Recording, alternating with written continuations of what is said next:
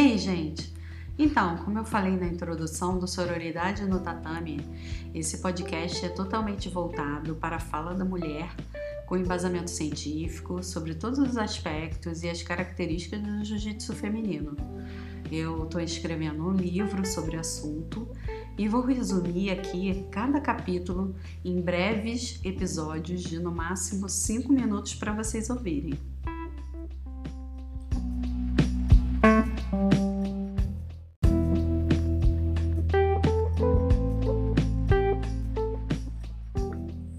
Hoje eu vou falar sobre a visibilidade da atleta de jiu-jitsu ou a falta dela. Bom, o universo esportivo em geral é caracterizado como um ambiente masculino. E ainda que a mulher esteja em uma constante busca por reconhecimento, o seu sucesso como atleta ainda está muito condicionado à sua beleza e à feminidade. E apesar da presença de mulheres atuando como atletas profissionais ser crescente no jiu-jitsu, elas ainda sofrem com a valorização de outros elementos em detrimento de sua performance atlética.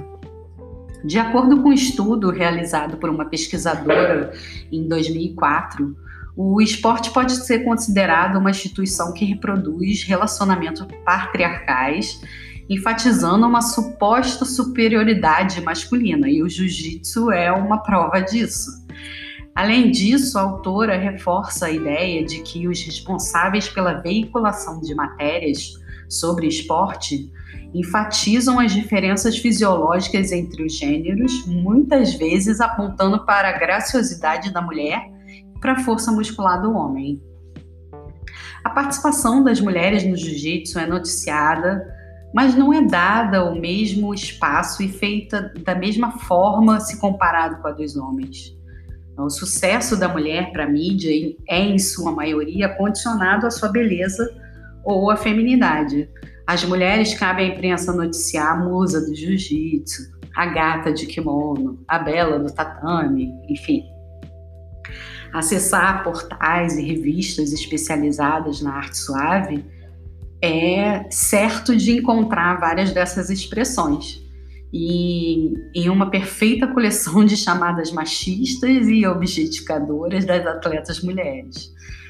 É, Para a mídia, antes mesmo de serem atletas de um esporte tipicamente masculino, as atletas precisam ser belas e femininas.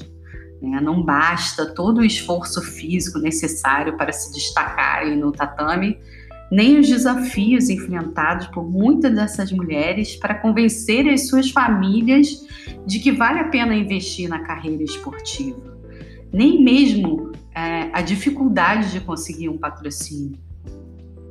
Nem mesmo o talento é, esportivo parece contar mais do que essa busca recorrente por musas apenas um fator os veículos de comunicação parecem buscar mais que a beleza física padronizada. São os defeitos das atletas, né? Que não se encaixam nos perfis corporais impostos.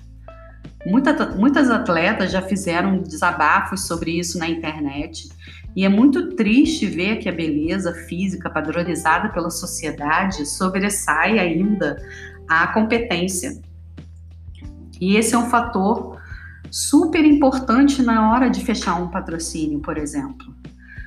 Para muitas empresas, o fator condicional não é o número de medalhas ou a competência técnica de um atleta, e sim se ela se enquadra nos padrões estéticos de beleza impostos pela sociedade ou não. Ainda que o esporte seja um fenômeno de, cuja é, dimensão social abrange valores culturais de diferentes grupos, a mulher tem uma trajetória de luta para se inserir nessa realidade. E a prova disso é que a relevância atribuída ao esporte olímpico mundial é incontestável. Mas a participação feminina ainda é um fenômeno social recente.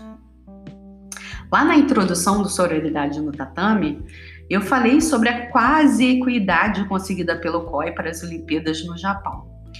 E a inclusão foi um acontecimento gradual e semelhante ao processo de aceitação da mulher nas demais esferas da sociedade, inclusive nas consideradas áreas masculinas do mercado de trabalho, por exemplo. No entanto, a relação entre a mulher e o esporte vai muito além da sua conquista por espaço.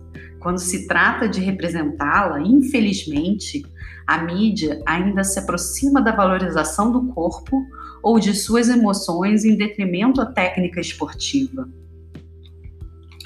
E uma coisa que é muito importante a gente falar aqui é, é deixar claro a, a, importância da nossa empatia sem julgamento a uma atleta que usa de seus atributos físicos para ter visibilidade e tentar ajudá-la a entender de que ela não precisa usar sua beleza para atingir seus objetivos.